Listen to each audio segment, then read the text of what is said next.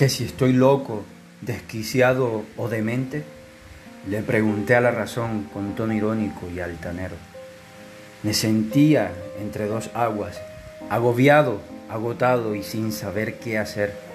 Y el corazón, con todo su ímpetu y cándida calidez, refutaba a la lógica fría de la mente, diciendo, ¿acaso no es de locos desafiar las leyes de la razón, los paradigmas, los estereotipos y los silogismos que, de manera elocuente, presume la mente y alardeando cree tener la razón?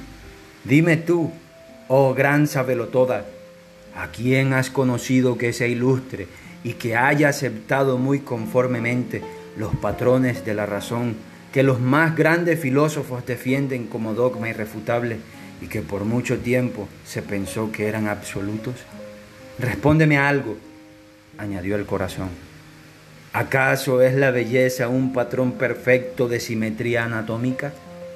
De ser así, ¿cómo explicar que muchos se enamoren de la imperfección? ¿No es esto de locos y desquiciados? Enamorarse de alguien que te complica la vida con sus demencias y encantos. No es de locos y desquiciados levantarse por la mañana y sin razón alguna pensar en esa persona que vuelve tu rígido orden en un irresistible caos.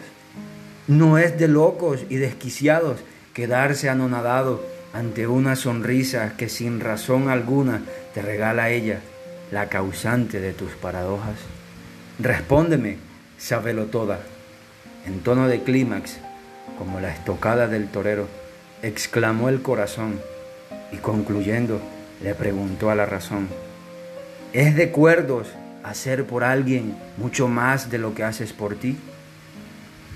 Por primera vez, mi lógica razón se quedó sin argumentos ante los impetuosos latidos del corazón enamorado y desde entonces supe que el corazón no es del todo estúpido, que la razón no siempre tiene la razón y que lo mejor para evitar conflictos es conciliar entre los opuestos que se implican.